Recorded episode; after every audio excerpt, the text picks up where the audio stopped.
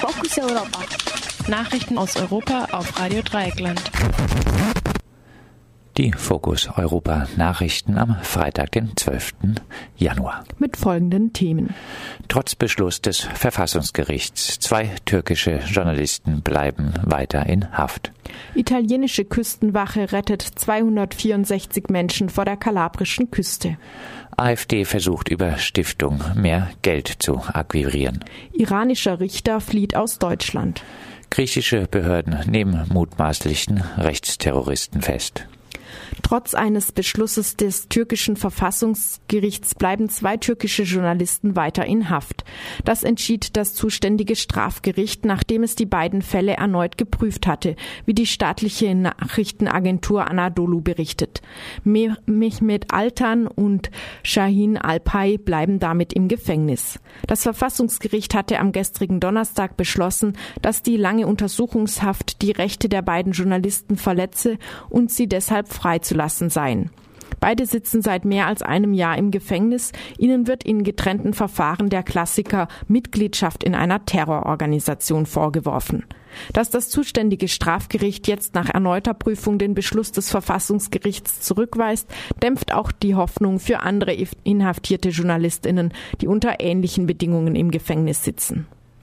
Wie die österreichische Tageszeitung Der Standard berichtet hat, die italienische Küstenwache vor der kalabrischen Küste 264 Menschen aus einem überfüllten und unsicheren Boot gerettet. Die Flüchtlinge an Bord sind mutmaßlich in der Türkei gestartet, teilte ein Sprecher der Küstenwache heute mit.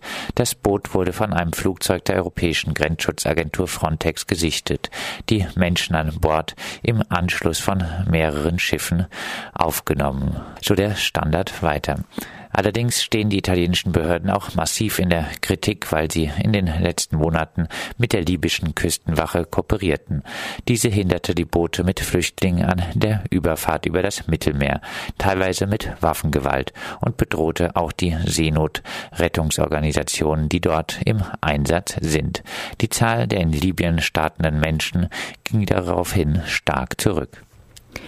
Die rechtspopulistische AfD will sich in den kommenden Wochen für eine eigene parteinahe Stiftung entscheiden. Dadurch sollen mehr Spenden akquiriert werden und der Partei größere Verfügungsgewalt über das Geld eingeräumt werden. Bisher ist es für die Partei nicht ganz leicht, an direkte Spenden zu kommen. Mehrere GroßspenderInnen wollten ihre Namen nicht auf dem verpflichtenden Rechenschaftsbericht der Partei und damit in der Öffentlichkeit lesen, so berichtet tagesschau.de. Über die weniger sichtbaren Geldzuwendungen an der AfD nahestehende Initiativen hat die Partei aber keine volle Kontrolle. Um mehr Geld und mehr Kontrolle zu haben, berät die AfD nun die Benennung einer parteinahen Stiftung.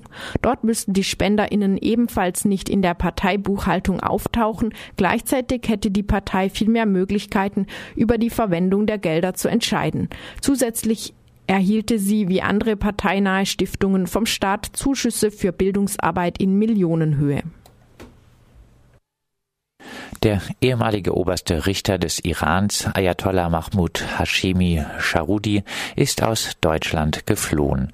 Gegen ihn war von mehreren Personen und Nichtregierungsorganisationen Anzeige wegen Verbrechen gegen die Menschlichkeit gestellt worden. Charudi ist für Todesurteile insbesondere gegen Minderjährige verantwortlich.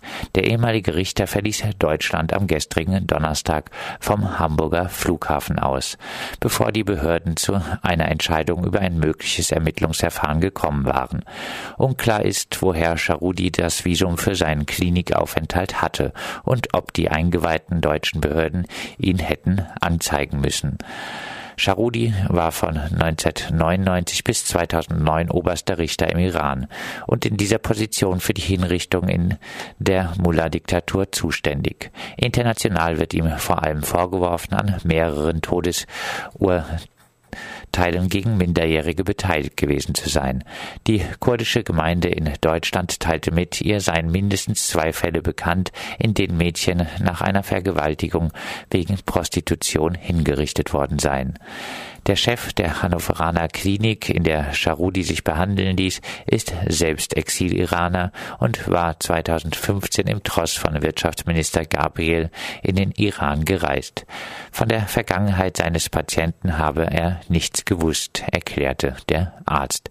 Das Auswärtige Amt gab lediglich bekannt, dass Charudi von mit einem von der deutschen Botschaft in Teheran ausgestellten Visum eingereist sei. In Griechenland hat die Polizei am gestrigen Donnerstag vier mutmaßliche Rechtsterroristen festgenommen, denen ein Anschlag auf das linke Zentrum Favela in Piräus vorgeworfen wird. Verbindungen zur Partei Goldene Morgenröte und anderen Organisationen sind noch nicht bestätigt.